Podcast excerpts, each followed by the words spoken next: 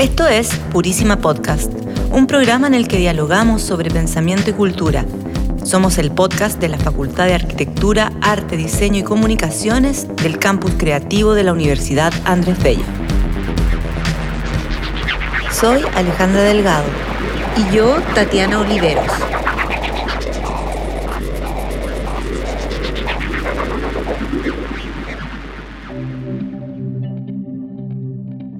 Hola, ¿cómo están? Muy buenas tardes, días o a la hora que ustedes vayan a escuchar este nuevo episodio de Purísima Podcast. Luego de un exitoso ciclo de programas, continuamos con una segunda temporada. Saludo a mi compañera Tatiana Oliveros. Hola Alejandra, ¿cómo estás? Qué bueno volver a conversar temas súper interesantes vamos a tener este año.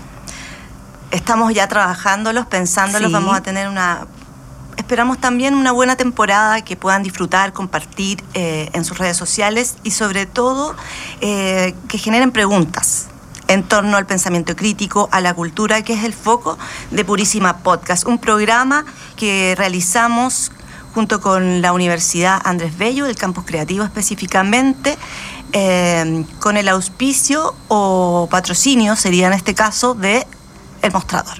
Tenemos que hacer una mención también para nuestro postproductor. Ah, sí. Sí, para Javier Moraga, él nos eh, edita o post-edita todos estos capítulos que quedan em, de manera absolutamente impecable si ustedes los pueden escuchar. Así es, Javier es un gran editor de sonido y Carlos Vélez nos ayuda eh, en el estudio de la Universidad Andrés Bello.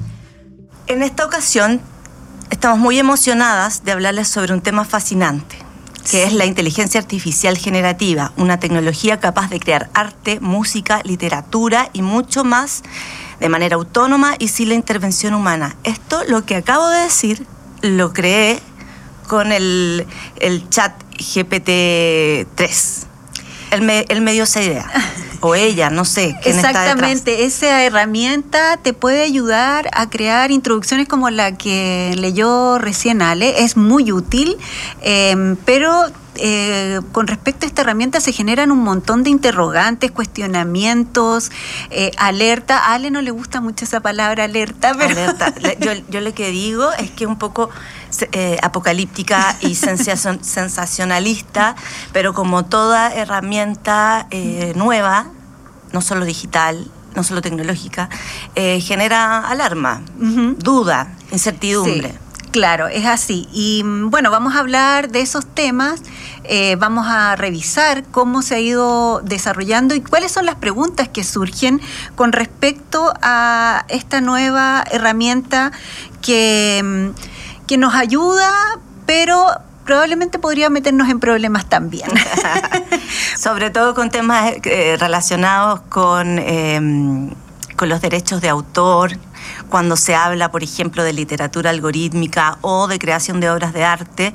Pero también hay que mencionar que esta no es la única. Hay varias alternativas que se están desarrollando, se está investigando y ahí empiezan eh, algunos cuestionamientos.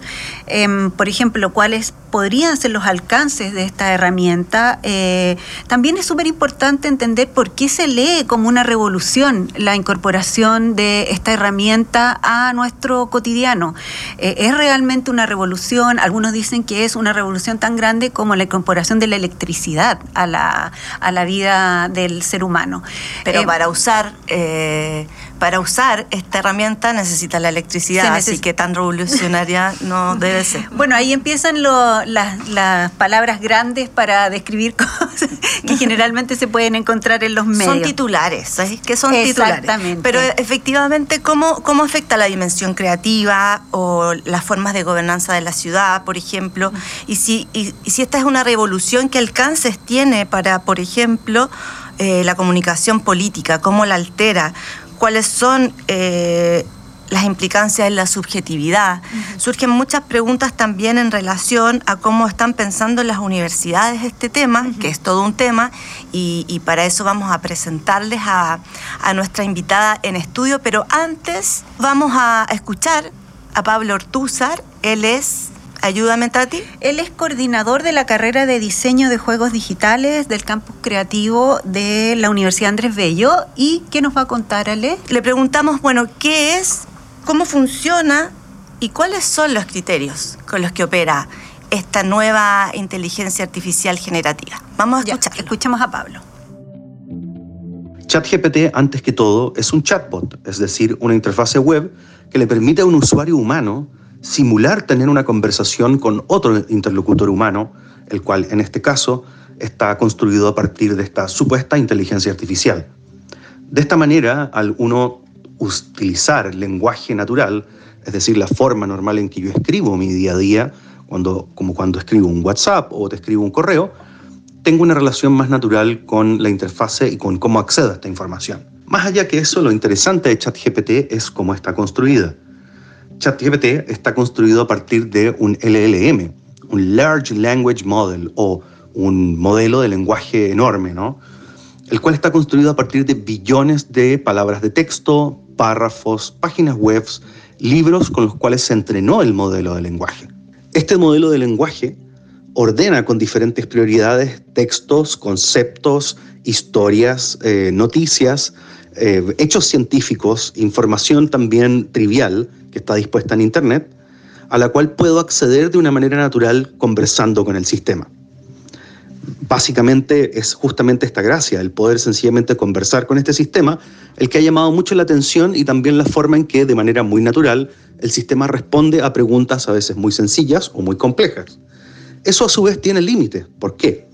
Porque al estar alimentado por contenido también escrito por humanos, va a tener los mismos sesgos que efectivamente tienen los humanos y los mismos sesgos que tiene también el equipo de desarrollo que está detrás de ChatGPT.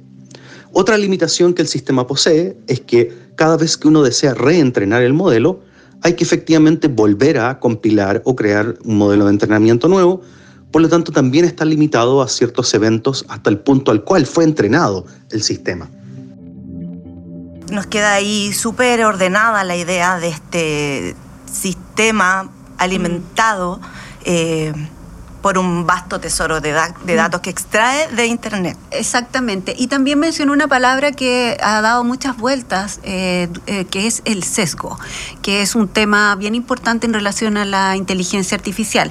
Y bueno, voy a presentar a, mm, a nuestra invitada con la cual vamos a conversar sobre todos estos temas.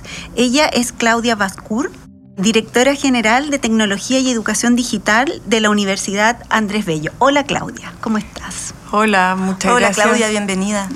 Hola, muchas gracias por invitarme en este día a compartir con ustedes y conversar. ¿Qué te parece este tema? Sí, bueno, hemos estado explorando el chat GPT-4, pero en general lo más importante es entender qué implicancias tiene positivas y negativas esto para las personas particularmente yo trabajo en una universidad, entonces hay todo un tema de la educación. Eh, si el chat GPT está generando ensayos distintos, entonces, ¿cómo evaluamos? Eh, tenemos a lo mejor que evaluar el proceso más que solo lo entregable. Cuando te refieres a evaluar el proceso, ¿a qué te refieres específicamente? Es decir, lo que nosotros estamos ahora es, eh, es centrándonos en el resultado, estamos muy, muy pegados con eso en este primer momento de, boom o de novedad? Eh, bueno, en general esta es una discusión que está ocurriendo hoy día en la academia, bastante transversalmente. En todas las universidades se preguntan, eh, por ejemplo, si el contenido está, ¿cómo logro saber que alguien ha aprendido? ¿Ya? Y desde ahí hay variantes distintas, como personas que eligen volver a la prueba con lápiz y papel o no permitir los dispositivos, y otras corrientes que dicen, ¿sabes qué? Vamos a vivir con la tecnología, nuestros estudiantes tienen que saber usar inteligencia artificial, pero sin embargo, por ejemplo, ¿qué pasa si les damos a leer la literatura del curso y les pedimos que hagan un ensayo eh, con el chat GPT y comparen? y vean dónde noto, por ejemplo, cada fuente, dónde me está hablando un pensador o el otro, o que debatan en base a algo que aprenden, o que perfeccionen en un código, en un código por ejemplo, de computador, tú puedes decir, hagamos un login y te va a aparecer el código, pero ¿cómo tú lo puedes perfeccionar? ¿Ya? Entonces, esto está abriendo muchos mundos, que son mundos que antes existían. Las inteligencias artificiales existen hace tiempo, pero eran más difíciles de acceder. La verdad es que el chat GPT lo que hace es que pone una interfaz muy amable, que es un chat que puede accederse desde computador o desde el mismo teléfono y usando lenguaje natural, aquel lenguaje en que naturalmente nos comunicamos. Y eso lo vuelve eh, potencialmente muy escalable. Ahora, igual hay que mirarlo con, conociendo todas sus bondades y pensando que podemos construir, pero también haciendo algunas reflexiones respecto de sus limitaciones.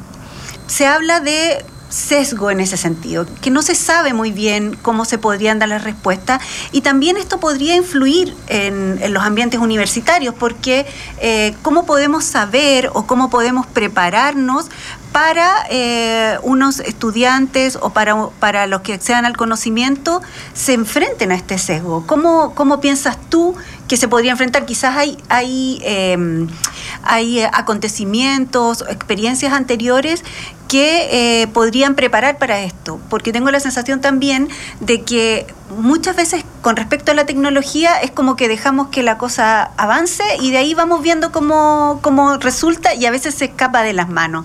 ¿Tienes tú esa sensación con respecto a lo que podría pasar en, con, esta, con esta herramienta? Bueno, los avances de la humanidad son un poco así, ¿no? Por ejemplo, cuando se logra reproducir el código genético, me estoy capeando disciplina bastante intencionadamente. Perfecto. La pregunta es, bueno, ¿vamos a fabricar hijos perfectos? Eh, ¿Qué tan ético puede ser intervenir el código para crear superhombres o criarlos libres de enfermedades? ¿Qué derecho tengo yo de hacer aquello? Mm. Entonces, eh, se abre una línea enorme de beneficios para la salud y para la humanidad y una línea importante también en que el ser humano tiene que aplicar aquello que solo el humano puede hacer, que es ponerle límites éticos. Entonces el chat abre un montón de posibilidades, lo educacional abre a múltiples ideas, pero estos son algoritmos que lo que están haciendo es ser entrenados para compilar grandes cantidades de información de Internet esa información de origen puede estar cejada, por supuesto. Y si ustedes han visto que en los últimos tiempos las redes sociales han extremado las posiciones, por ejemplo, en política, como transmitiendo fake news o magnificando ciertas miradas por sobre otras, bueno, esto también puede ocurrir en ChatGPT. No es necesariamente nuevo, pero es bien importante limitarlo limitarlo de qué manera, porque eh, nosotros tenemos una idea eh, aproximada, por ejemplo, de, que el predecesor de GPT-4, la versión anterior, fue entrenada en 300 mil millones de palabras de Internet, por ejemplo, pública y contenido de millones de libros electrónicos y de eh, la totalidad de la Wikipedia en inglés, por ejemplo. Cuando, los, cuando la reproducción de los sesgos se supone que eso fue perfeccionado en esta nueva versión, ¿no? Esa reproducción de los sesgos, por ejemplo, ¿cómo se puede, cómo lo podríamos nosotros como usuarios ordenar? Es que yo creo que las limitaciones no es poner límites porque eso sería una cosa media como dictatorial, ¿no es cierto? Mm.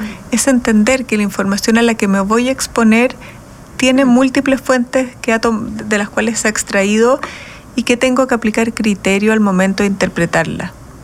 Pero hay, eso también va a generar una brecha, obviamente, ¿no? Mm. de quién accede, de quién, utiliza la información, porque esto hay que dejarlo claro, no es un buscador. No. Esto no es un buscador, no es lo mismo. Bueno, el desafío de las sociedades ahí es la formación analítico-crítica de las personas. Y de hecho tenemos también una opinión eh, respecto al pensamiento crítico, porque una de las críticas, valga la redundancia, eh, respecto al pensamiento crítico es que si ponemos toda la confianza, digamos, en esta máquina mal o bien programada, que es lo que aquí estamos discutiendo, sería abandonar por completo, por ejemplo, el pensamiento crítico, eh, pero por otra parte también puede ser aprovechado para este pensamiento crítico, ¿verdad? Es lo que nos dice, por ejemplo, eh, Javier Ibacache, quien es crítico de artes escénicas y director de programación del Centro de Extensión del Instituto Nacional, más conocido como SEINA, que vamos a escuchar a continuación. Pienso que el debate en torno a los distintos sistemas de inteligencia artificial, especialmente la última generación de sistemas generativos, está cruzado por mucho prejuicio. un prejuicio que evidentemente surge del desconocimiento o bien del miedo. Pero cuando uno se interna en las posibilidades que ofrecen estos sistemas, concluye que tienen un alto potencial. Ese potencial responde fundamentalmente a que son herramientas que pueden acelerar la creatividad, pueden cuestionar la creatividad, pueden generar nuevos imaginarios. No obstante, creo que tenemos que vivir un proceso de integración, de cuestionamiento y de crítica. Yo pertenezco al menos al grupo que piensa que la inteligencia artificial plantea interrogantes necesarias y creo que esas interrogantes van en pro de la creatividad. Estás escuchando Purísima Podcast, el podcast del campus creativo de la Universidad Andrés Bello. Interesante el punto de vista, eh, yo diría, promisorio de esta herramienta para en relación al, a poder reflexionar a partir de las ideas que esta herramienta nos da como, como asistente, no como un generador total de ideología pero pienso que, que hay que estar como atento para no decir alerta. Atento y atentas a, cómo se va. Bueno, Javier también lo menciona, eh, que hay que la capacidad personal, que también lo dijo Claudia, que es nuestra capacidad de poder eh, hacernos preguntas. Hacernos preguntas, claro. Eso es algo que, bueno, nos diferencia y creo que nos va a diferenciar y nos va a poner enfrente de la inteligencia artificial de una manera humana. ¿Qué piensas tú, Claudia, respecto a eso? Mira, compartiendo que hay que tener chequeo de que no existe información falsa, mm. me pregunto si en Babilonia, en, la biblioteca, no se preguntaba lo mismo. ¿Qué hace alguien con tantos libros a la mano? ¿No es cierto? ¿Qué amenaza toda esta cantidad de libros a la mano? Con interpretaciones que pueden o no pueden eh, ser pertinentes o parecerme bien. ¡Qué peligro! Entonces, lo que hace el chat GPT es que democratiza el contenido, la información.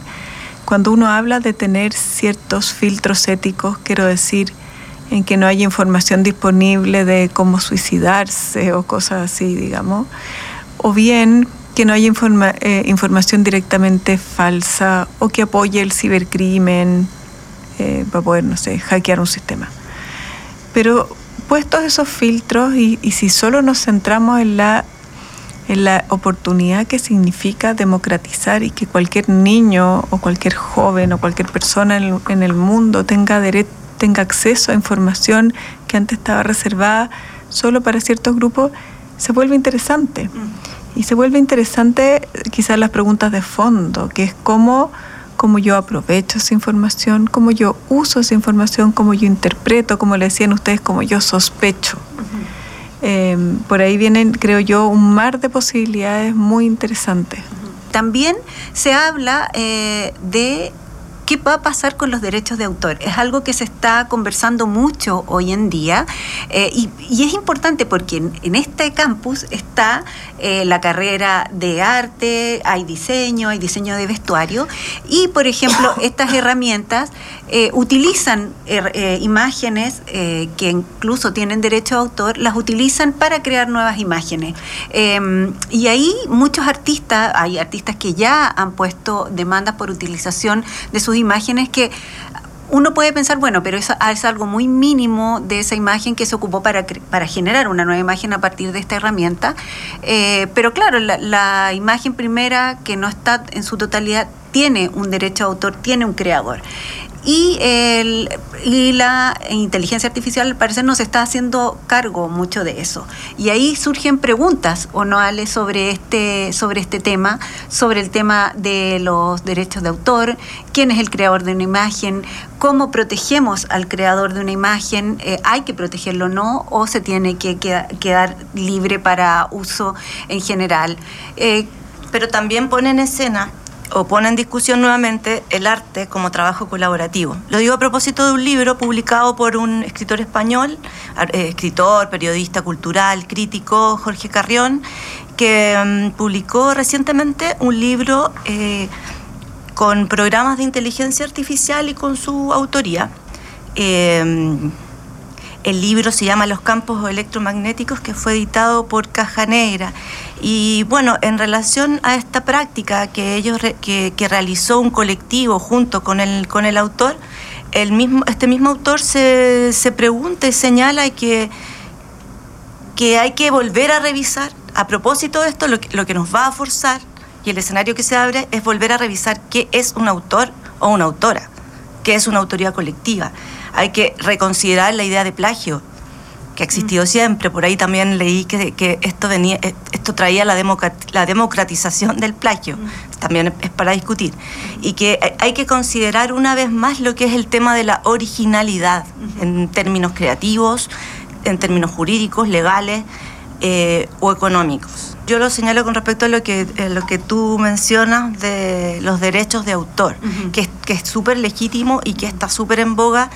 Y creo que es más peligroso, y ahí sí que me sumo a, esta eh, alerta, como, le llamas, es em, de dónde saca la información, cómo se alimentan los algoritmos.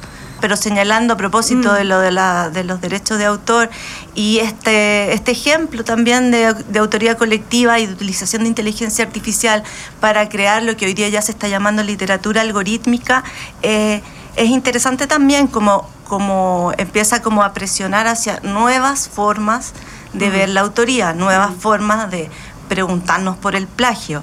Eh, bueno, empiezan a surgir demasiados temas, parece, mm. esto parece un árbol, pero yo sé, Claudia, que tú nos puedes pero, pero me, interesa mucho la opinión de Claudia, principalmente porque la universidad y la academia es un gran productor de conocimiento, en donde hay eh, autores de no solamente de trabajos artísticos, de trabajos científicos, de, de, trabajos humanistas, de distintos ámbitos. Entonces, eh, ¿cómo, ¿cómo crees tú que se podría enfocar ese tema? ¿Cómo lo ves este tema eh, de la creación y de la utilización de este de, este material em, por las inteligencias artificiales y de la reutilización después, porque después también se vuelve a utilizar por otros nuevos integrantes de la misma academia.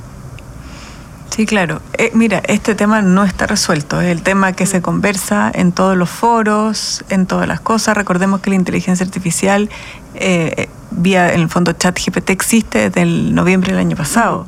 Y nos ha forzado muy rápido a pensar todas esas a, a conversar cosas que no eran tan evidentes. Hasta ahora sabemos que maneja el contenido disponible en Internet. Entonces creo que más que tomar una postura, creo que nos está pensando, nos está llevando a hacernos preguntas bien pertinentes. Eh, que si no hubiera sido la inteligencia artificial, quizás siguen siendo válidas igual. ¿Qué es una coautoría? Qué es un plagio.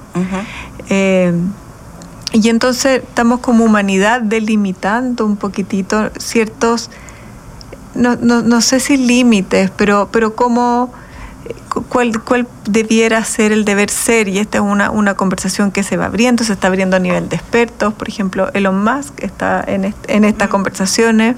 En las distintas disciplinas se está conversando lo mismo. Pero por otro lado, la cantidad de información que procesa también nos permite avanzar eh, a un ritmo que probablemente la humanidad nunca antes conoció. Bueno, a propósito de eso de avanzar eh, o de hacer cosas que la humanidad antes no conoció, quiero que escuchemos una opinión de Camilo Well. Él es publicista, máster en dirección de arte y diseño y es docente de la Universidad Andrés Bello fue creativo en el comando de la campaña del presidente Gabriel Boric y exdirector de comunicaciones del movimiento Fuerza Común. Él es, un, por así decirlo, un experto en comunicación política y desde ese ámbito nos habla cómo la inteligencia artificial puede ser una herramienta de ayuda, pero también de alerta.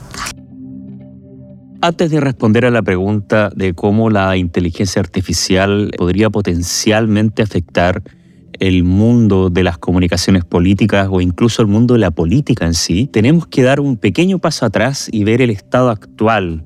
Existen 2.879 herramientas que compiten para atender un total de 675 tareas. Entre estas tareas existen varias que podrían afectar de gran manera en las comunicaciones políticas y la política en general. Cosas como, por ejemplo, la automatización de procesos de campaña con el uso de Dynamic Advertising. Esto es algo que Joe Biden hizo durante su campaña.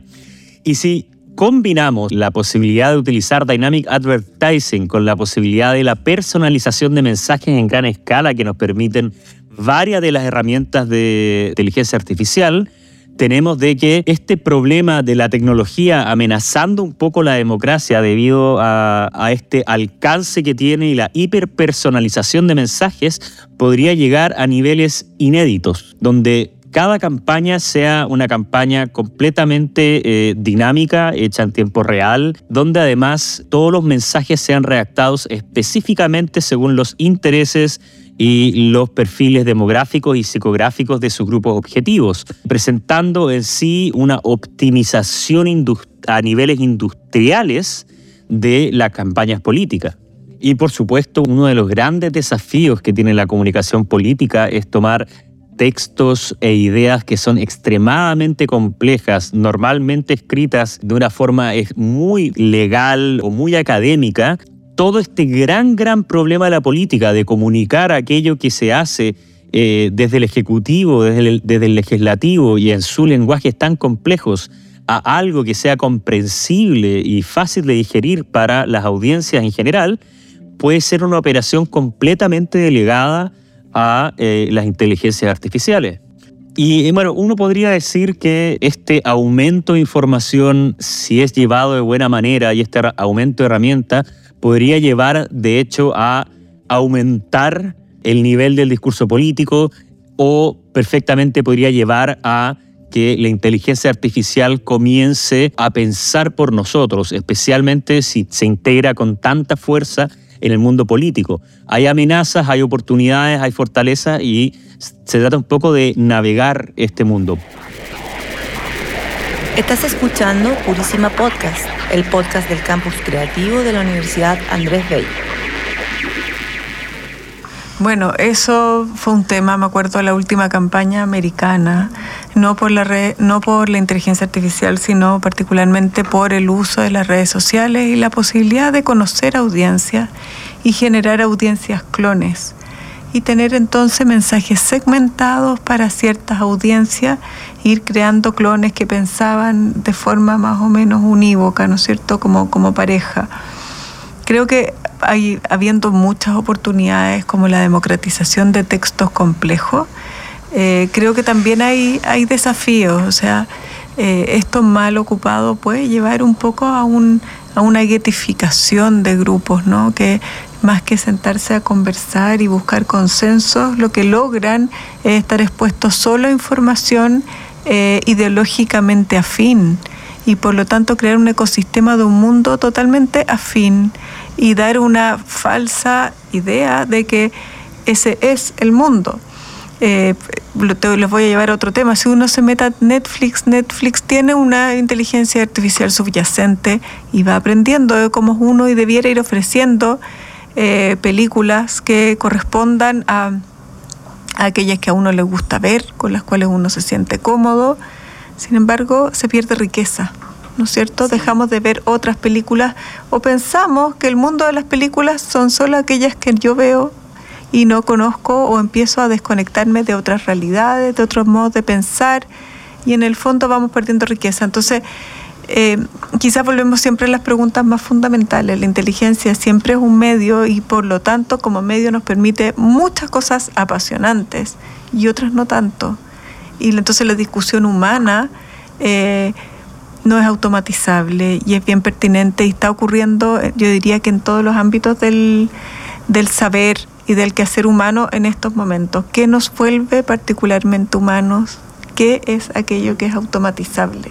Es una cosa que a mí me lo topo día tras día, creo que café tras café. ¿Y cómo crees en ese mismo sentido que repercute en la cuestión del trabajo?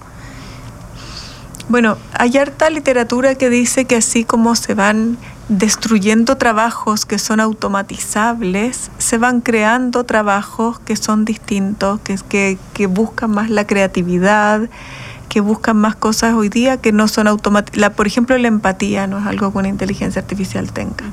¿Ya?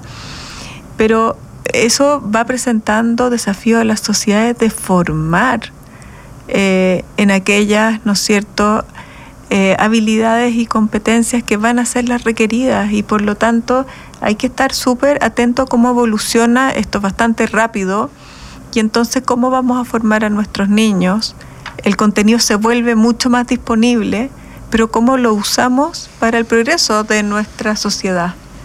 Eh, cómo lo usamos como una herramienta para democratizar el acceso al conocimiento, por ejemplo. Tú tenías una, información respecto a las carreras que, respecto a las carreras que estaban como en riesgo, esto que se empieza a comentar, ¿lo tienes por ahí? a eh, propósito de eso, perdón, estábamos muy fascinadas con el tema y, hablábamos respecto a esta nueva especialidad que está surgiendo, que es la ingeniería rápida, así se llama, ¿no? Que, que es este proceso de de otorgar, de, darle tareas a la inteligencia artificial para que em, genere un, modelo específico. Sí, para crear un lenguaje natural para que la, inteligencia artificial pueda comunicarse de forma más humana con el humano. O sea, sea esa es una, una, carrera que podría ir surgiendo eh, y potenciándose en el tiempo a partir de esta herramienta, pero también hay otras que podrían ir desapareciendo. A mí me parecía un poco sospechosa la, el listado porque hablaba de los profesores, de los psicólogos, cosa que me parecía muy extraña porque precisamente lo que tú mencionabas con respecto la empatía eh, y mm, a esta capacidad que tenemos de entender, casi mirando al otro, a, veces darnos cuenta está triste, está o, lo que yo estoy diciendo le está haciendo daño. A propósito también de una noticia que salió de una persona que eh, se suicidó en Bélgica después de estar conversando eh, mucho tiempo con una inteligencia artificial a, propósito del cambio climático y de lo catastrófico que podría ser.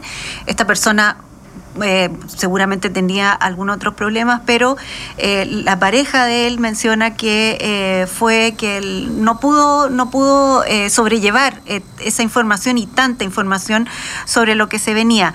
Y mm, Puede ser una noticia anecdótica, pero a mi parecer entrega mucha información precisamente sobre esto, sobre la empatía y sobre esta capacidad de que de los humanos que tenemos de entender los códigos y el lenguaje de otros que no podría tener en un principio la inteligencia artificial, no sé si podría lograr conseguirlo. Entonces, a partir de eso, entramos en estas carreras, por ejemplo, podríamos decir em, gente que tiene trabajos muy automatizados, que tiene que ver, por ejemplo, los periodistas también se ponen en cuestionamiento, eh, que podrían continuar, los traductores, eh, pero un periodista, todos los periodistas, quizás los periodistas, las notas que vemos hoy en medios, pero quizás podría cambiar el periodismo y eso podría ser positivo. En eso, en ese y lo mismo con los profesores, hay profesores que ya están diseñando por completo sus cursos, introduciendo más exámenes orales, trabajo en grupo, ensayos escritos a mm. mano, evaluaciones manuscritas en vez de tecleadas. También entiendo que los profesores de, realizan demasiado trabajo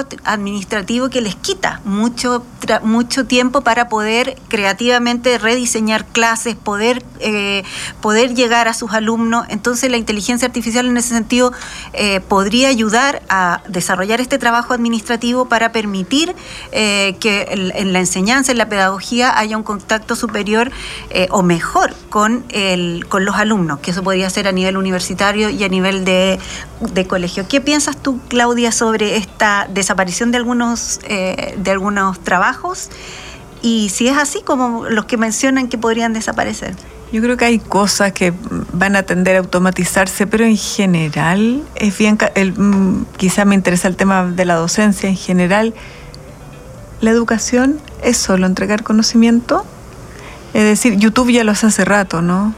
Google también. Entonces, la verdad es que quizás hay que sentarse a ver qué es educar bien. Y cuando uno mira modelos como el finlandés, eh, con mucho aprendizaje eh, basado en proyectos, con mucho, eh, con, mucho cultivo de la curiosidad, de la sana curiosidad intelectual, de la capacidad de hacerse preguntas, de analizar finalmente yo creo que esta como amenaza nos está haciendo volver al origen y empezar a hacer esas preguntas de por dónde debiéramos ir. Em, un docente, creo yo, es el que ve el estudiante que se le está quedando atrás y ve si es que lo está angustiado y, angustiado no puede aprender.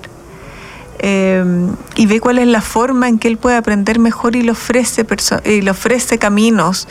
Y podría, podría ofrecerle un metaverso, ya que estamos en esto, una realidad inmersiva para que él se imagine Roma.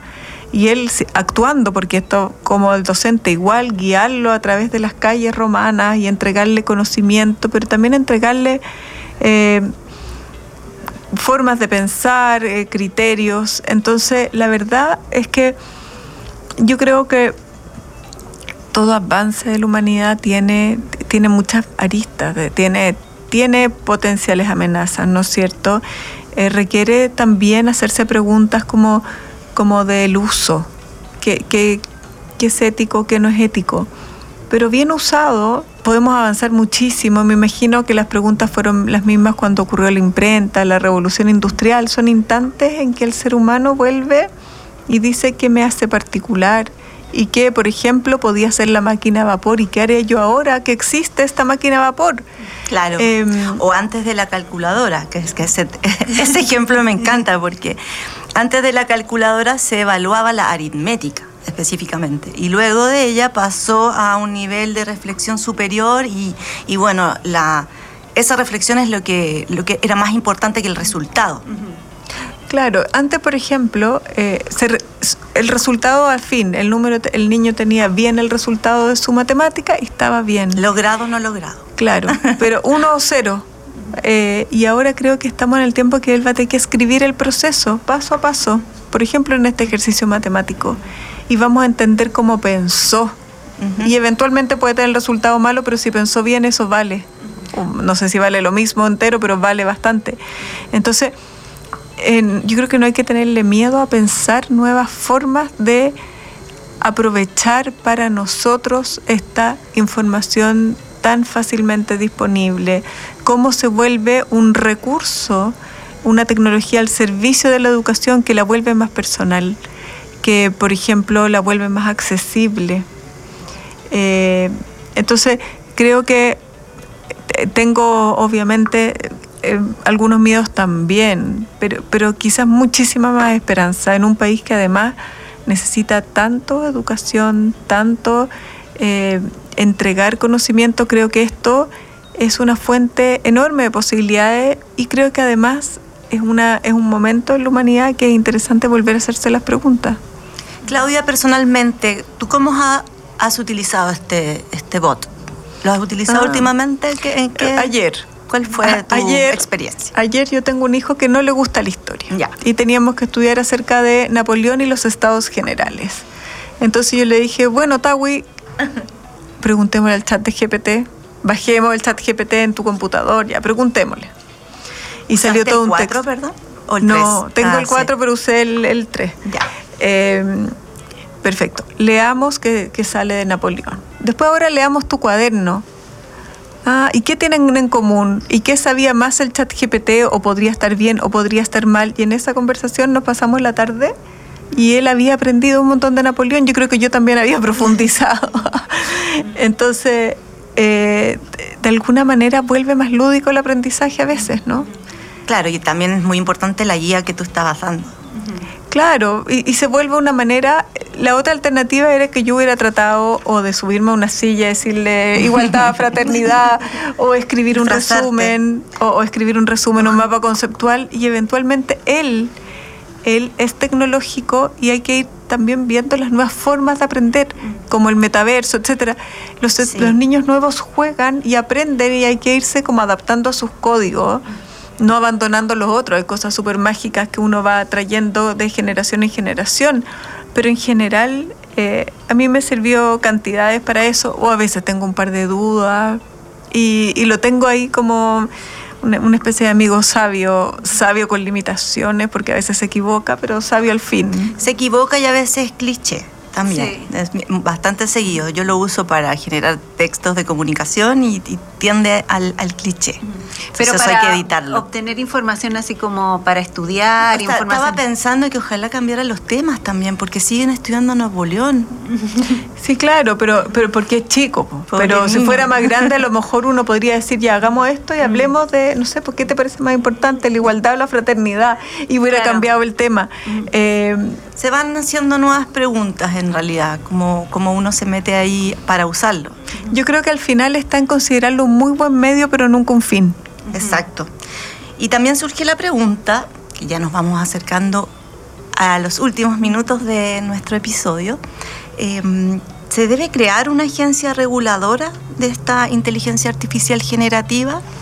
Eh, bueno, a, propósito de eso, creo que en, Chile eh, aún no, existe, sí existen centros de estudio, pero en Estados Unidos eh, hay una agencia reguladora que se llama el Centro de IA o de Inteligencia Artificial y Política Digital, que por ejemplo ya puso una queja ante la Comisión Federal de Comercio para solicitar una investigación sobre OpenAI y su producto eh, ChatGPT a propósito de un montón de temas que tienen que ver eh, con la entrega de información de esta empresa sobre cómo ha ido desarrollando esta inteligencia. Y bueno, ellos están, eh, ponen el, el, acento en ese tipo de cosas. Entonces, es importante pensar si se necesita una agencia reguladora a nivel a nivel de Chile y a nivel eh, de todo el mundo para poder, más que controlar, ir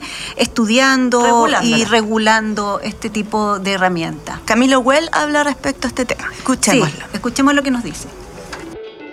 Yo veo el tema de regulación extremadamente complejo, ¿no es cierto? Eh, no tiene, tiene aristas mucho más allá de la política. La, el uso de inteligencia artificial para eh, trabajo en el colegio, el uso de inteligencia artificial para entrevistas de trabajo. Y puede haber un futuro en que eh, otros valores comiencen a ser más importantes que la capacidad de eh, generar esta información y que la inteligencia artificial se integre completamente a nuestras vidas. Entonces podríamos ver en el futuro entrevistas de trabajo donde las habilidades blandas y la empatía, la inteligencia emocional y social sean extremadamente más relevantes que la capacidad de generar información dura o de generar información con fuentes, ¿no es cierto? Dado que todo eso puede ser delegado a inteligencia artificial. Por supuesto que la regulación viene con un tema de postura ética y de postura también moral, que es cómo uno percibe la integración tan rápida y, a, a nivel tan profundo de inteligencias artificiales al mundo en el que hoy en día vivimos. ¿Estamos realmente preparados para esta integración tan agresiva y, tan rápida de inteligencias artificiales? Actualmente es muy difícil de fiscalizar el uso de inteligencia artificial. Eh, es una cantidad de ámbitos extremadamente amplia, cambia todos los días.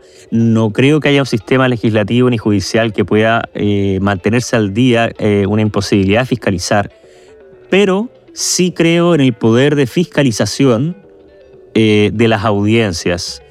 Eh, yo creo que más que regular es permitir que las audiencias regulen mediante eh, mostrar sus preferencias en este gran debate público que es la política, donde incluso me atrevería a decir que veo un futuro donde un slogan como el candidato reactó a mano cada póster, post, flyer y discurso como un futuro slogan de diferenciación, un futuro unique selling point de una campaña política.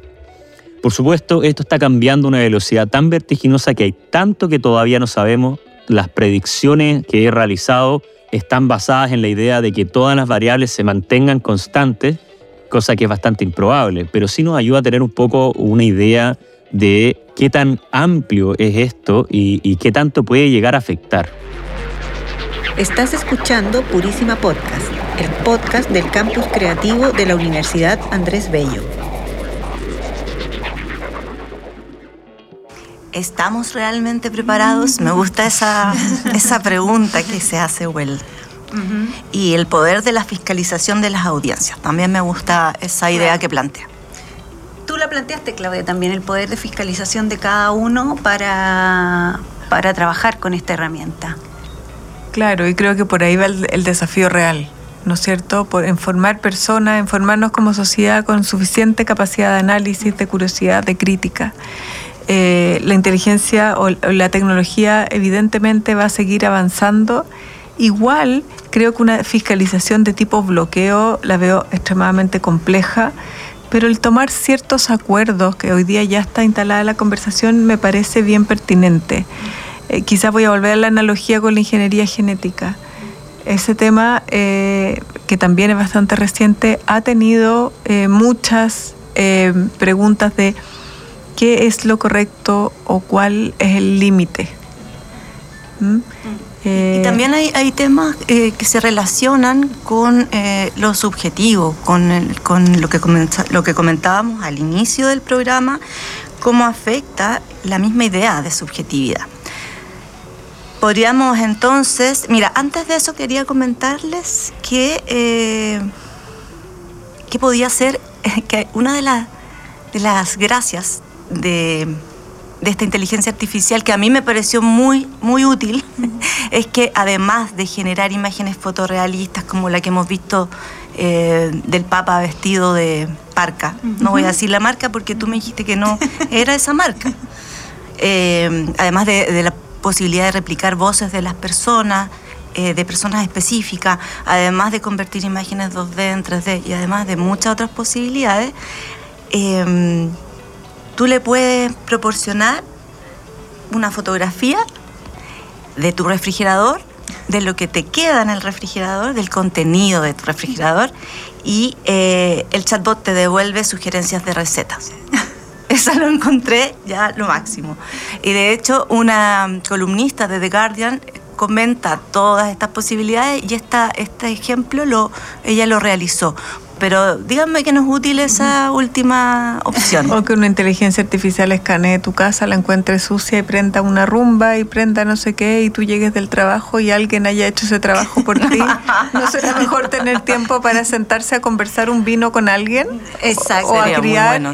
Entonces, yo creo que nuevamente eso te lleva a que la tecnología hay que situarla como, como una ayuda, como una ayuda al conocimiento, como una ayuda a la vida diaria. Y pero, también, pero tampoco ser naif con las amenazas que trae, digamos. Eso, exacto. Tampoco ser naif. Me, me, me, gusta esa idea porque, bueno, yo partí diciendo que era completamente fan. Ahora me, voy con algunas dudas también.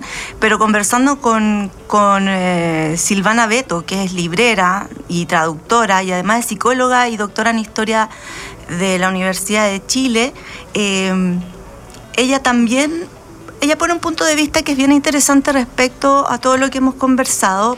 Me gusta la idea que plantea y lo vamos a escuchar de, falacia y que ponga en contexto el problema detrás, más importante también, que es el extractivismo y otros debacles que nos viene dejando el capitalismo. Lo pone en contexto, ¿no? Vamos a escuchar. La inteligencia artificial afecta o puede incidir en la subjetividad. Lo primero que yo diría es que más bien deberíamos hablar de procesos de subjetivación, como procesos dinámicos que se ven afectados por eh, el entorno tecnológico y el conflicto social, es decir, por lo político, y por lo tanto son históricos. ¿no? Eh, en ese sentido yo creo que es un poco falacioso eh, enfatizar tanto una cuestión más bien contingente que tiene que ver con la salida y la puesta en los medios y en la palestra del chat GPT-3, dado que la inteligencia artificial y la tecnología digital es algo que se viene desarrollando hace décadas.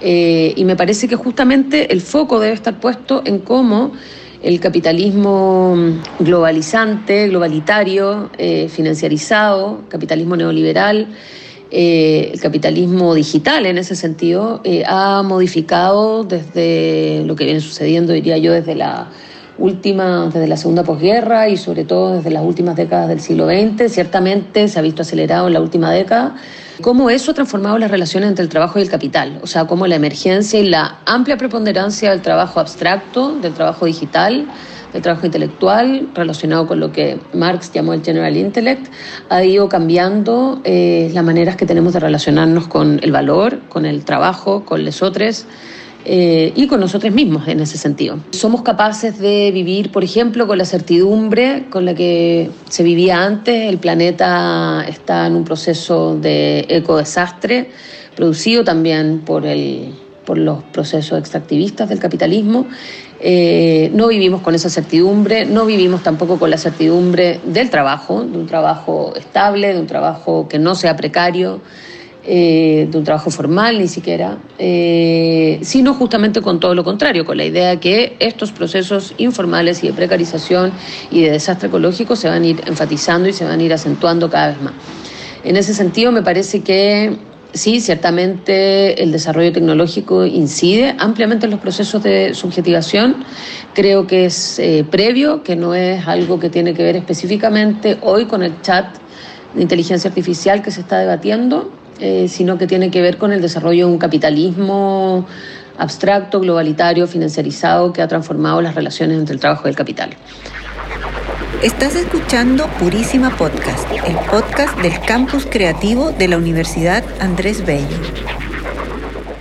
Bueno, esta opinión de Silvana viene a poner en contexto también eh, lo que ella menciona como el capitalismo digital en un lugar de de incertidumbres, básicamente, por temas importantes como lo, que hablábamos anteriormente, el trabajo, pero no solo por lo que estas nuevas tecnologías puedan eh, quitarle al trabajo, sino por la necesidad de trabajo diaria también. Claro, y también se puede modificar eh, con la inteligencia artificial, como se mencionaba también, esta idea del trabajo. Eh, hay gente que dice que el trabajo está, podría la inteligencia artificial terminar con la idea de trabajo que tenemos hasta ahora y eh, potenciar también otro tipo de trabajo, un trabajo hay un trabajo que es muy monótono, eh, que también podría desaparecer para empezar a desarrollarse otros ámbitos más creativos.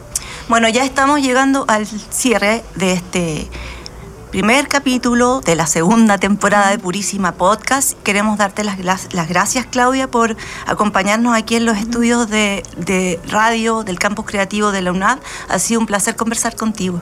Muchas gracias. Quizás solo para cerrar, hay harta evidencia, si ustedes miran un estudio que se llama El futuro del trabajo, en general, eh, tan, tantos trabajos desaparecen como nuevos se crean.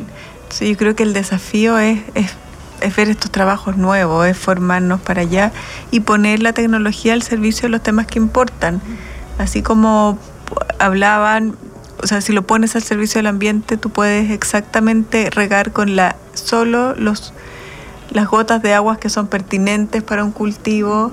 Eh, uno puede hacer muchas cosas poniendo también la tecnología al servicio del ambiente. Creo yo que eh, pongámosle límite a la tecnología, pero no la demonicemos y ni, ni, minimicemos todo lo que puede ocurrir o todas las las oportunidades que permiten cierta democratización del conocimiento, entre otras cosas.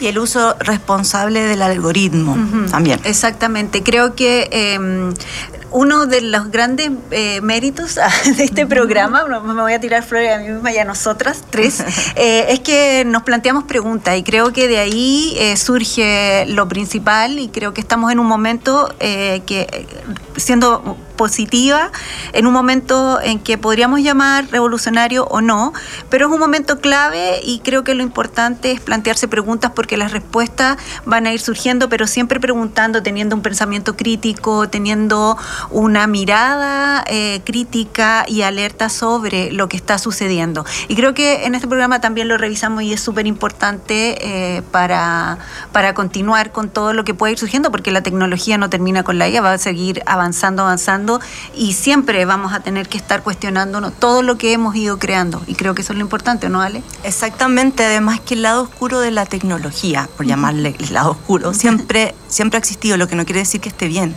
Quiere decir que de alguna manera va desarrollando también eh, que el potencial de daño, por, llamarlo de alguna manera, evidentemente es, eh, tiene como contraparte mucho potencial de beneficio.